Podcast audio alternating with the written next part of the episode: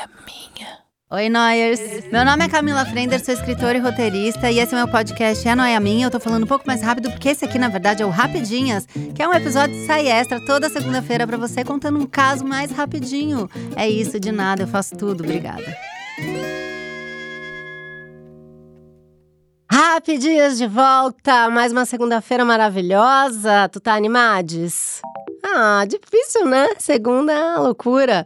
A gente tá no tema calote, que é um tema que eu amo, né? Vocês tomaram já muito calote? Sabe que eu tenho muito medo?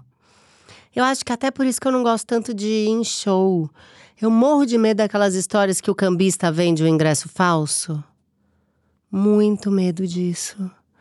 Às vezes eu até comprei no site, toda vez que vai passar na catraca um negócio, cinema, qualquer coisa. Eu tenho medo de apitar. Que é o mesmo medo, vai tudo pro mesmo lugar. É o mesmo medo de passar no aeroporto. E aí tá lá a arma. Por acaso alguém escondeu uma arma na mala errada e a mala era minha. Esse medo. Também, embora aquela. Gente, loja de shopping. Várias vezes. Pô, você não fez nada, não tem nada ali.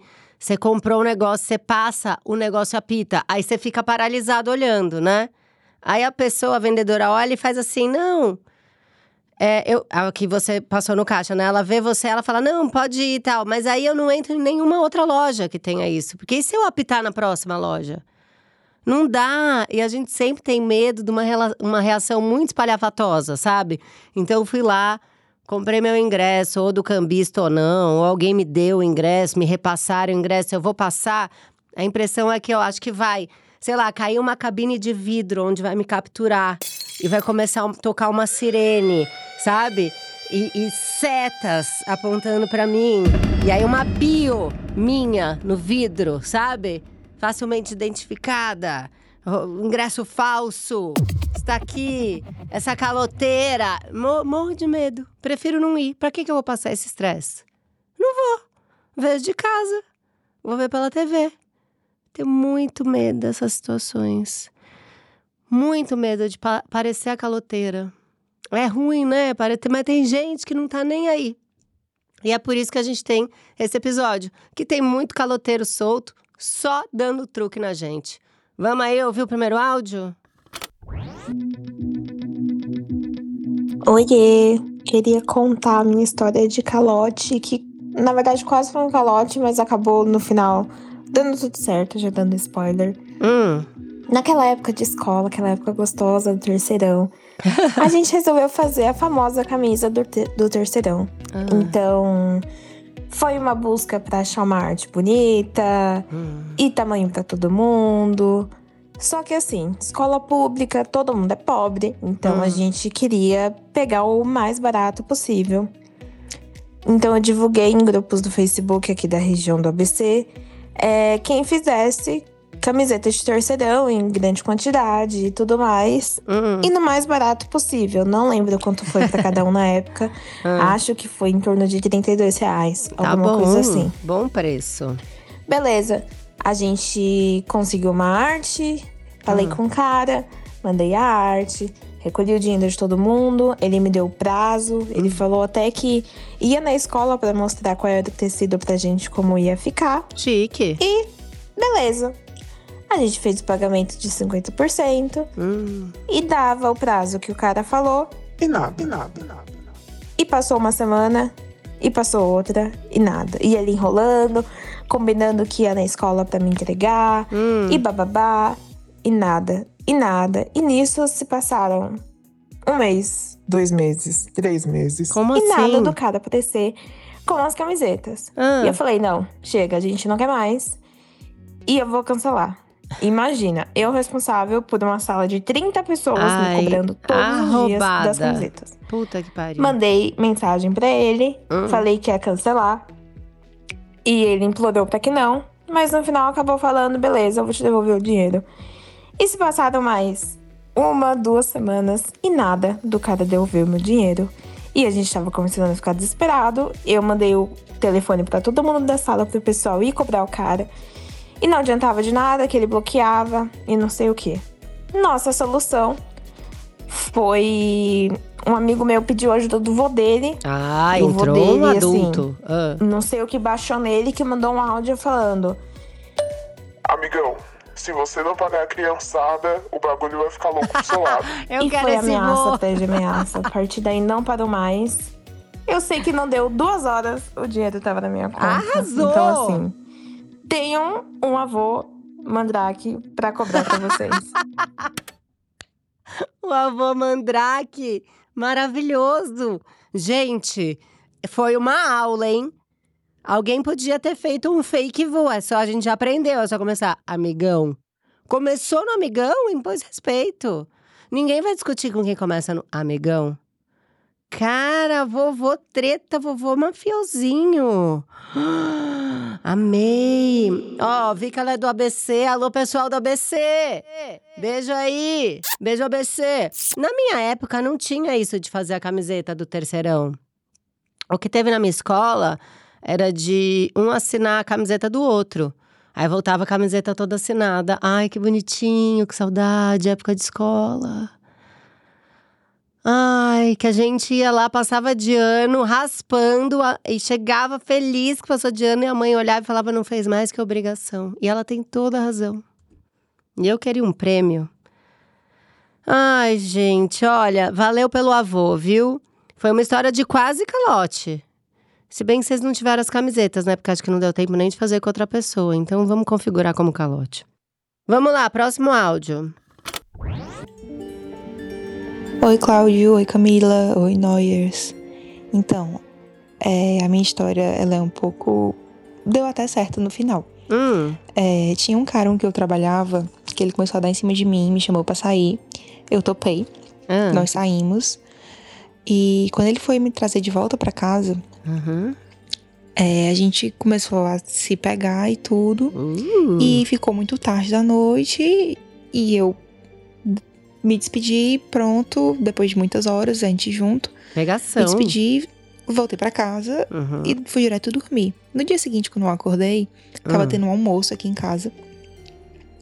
E todo mundo, meus tios, meus pais e tudo, Hum. até que o meu tio comentou que eu tava sem brinco. e eu olhei, quando eu peguei direto na orelha, vi realmente tava sem brinco, corri, fui procurar o meu na cama, ver se tinha caído, era só um dos brincos de uma das orelhas. E eu fiquei Hum. desesperada, porque era um brinco de ouro todo trabalhado, que a minha mãe que tinha me dado. Hum, na Lindo, lindo, lindo brinco. pregação, né? E mandei a mensagem desesperada pro cara. É. E ele disse que procurou no carro e olhou tudo e não achou o brinco. Eu falei, olha, não tá aqui, deve estar dentro do teu carro. Hum. Ele disse que não tava, aí ele, come- ele começou a achar que ele tinha engolido o brinco. Ai, meu Deus. Aí, pronto. Aí ele tinha dito que Amo. ele se- ficou se sentindo muito mal porque eu fiz mal drama. Claro, Ah, eu amava o Claro, brinco. seu brinco é. E ele falou que ia mandar fazer com o ourives. E disse que ia mandar fazer e pediu outro par pra eu levar pra ele, pra ele Ai. entregar pro ourives, pro ourives fazer igual. Ai, vamos segurar? Até caiu minha pressão um pouco. Eu fico muito. Ai, gente. Porque daí. Ai, eu tô com medo. Porque ele pediu outro par. Aí a minha cabeça, que, né, trabalha ali o- a região do pessimismo, ela já tá imaginando que ele possa querer. Ele esteja com outro par e queira dois pares pra dar pra outra pessoa. Olha até onde eu vou. Triste, né? Uma pessoa traumatizada, mas pode não ser. Só me ocorreu isso, eu quis dividir essa minha aflição. Mais alguém pensou isso? Depois me conta lá, se vocês também. Ai, que medo. Vamos terminar de ouvir, vai. E nada, e nada, e nada, e nada, e nada, e nada. E isso passou muito tempo um mês, dois meses, três meses e nada. Hum. E a gente não saiu mais. Miou, babado. E eu saí da empresa. Eita. Quando eu saí da empresa, eu me toquei que ele estava com o meu brinco. Uhum. Mesmo sendo só um par, eu queria o meu brinco de volta. Então eu comecei a cobrar. Eu, oi, então, meu brinco. E aí, o meu brinco. E aí, eu- e ele só dizendo que tinha entregue pro Ourives e tal. E não sei o que, e tal, tal, tal. Sempre dando desculpa. Até que um belo dia eu mandei um motostamp falando assim: olha, Hum. eu não quero saber se vai vir os dois pares ou vai vir só um par. os dois pares não, os dois brincos do par ou Isso. só um brinco. eu só quero o brinco que eu tinha de volta. Devolve. Não preciso, deixa o, outro perdido pra lá. Ah, Aí ele, não, mas eu já mandei fazer, não sei o que, tal, tal, tal, e tal, tal. E ele já será? tava namorando outra menina.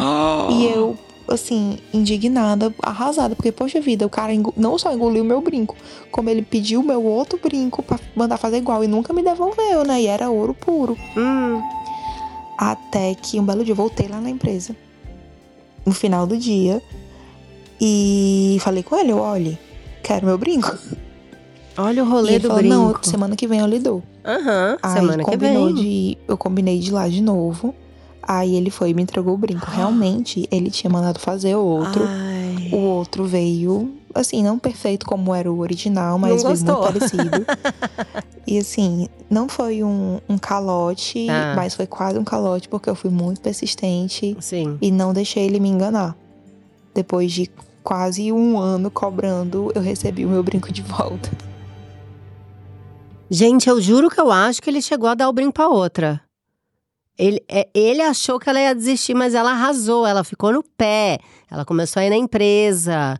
E ela deve ter soltado fofoca na empresa. Ele tá com meu brinco. Essa coisa corre, isso aí pode custar um emprego. Por isso que ele devolveu. E olha, eu sei que eu não, tô, não tenho lá muita fé na humanidade. Mas eu acho que esse cara ia dar o truque sim. Eu acho que ele pediu outro brinco, não sei se engoliu, se recuperou no cocô, isso aí é papo pra outra episódio. De repente a gente faz o rapidinho as escatologias. A gente pode estudar. né? Entre o quê? Pum, cocô, meleca, é, ramela de olho. É ramela ou remela? Jamais saberei.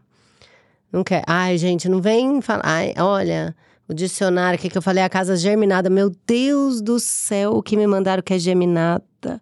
E manda a definição do dicionário. E manda não sei o que, nanana. O que, que eu falei outro dia também? Ah, eu falei alguma coisa que era palavra parecida, mas não era, mas dava pra entender. Gente, se deu pra entender, deu pra entender. Não é que eu falei casa Spitiflani. Eu falei, entende? Você entendeu o que que era. É pra focar na história, não no professor Pasquale. Já até perdi o foco. Já nem, nem sei mais o que eu tava falando. É ourives, ou vocês vão falar, ai, Camila, me perdoe, é ouvires, né? Não, é ourives. Nunca tinha falado essa palavra. Nem sabia que o homem que derretia o ouro e fazia outras coisas é ourives. Nunca, nunca falei isso. Nunca usei o serviço de um ourives. Mas enfim, voltando ao tema, eu acho que ela ia tomar calote sim, tá? Muito esperta, não deixou ser passada pra trás. Vamos pegar o foco dessa menina pra continuar a nossa semana agora, tá? Isso aqui sai na segunda-feira. Se você tá ouvindo na segunda-feira, você pega a garra e a determinação dessa menina e você segue na sua semana. Que isso aqui foi aula. Ela deu foi aula, tá? Eu vou encerrar aqui que eu já fiquei até brava com todo mundo. Francamente germinada. Francamente. Tchau.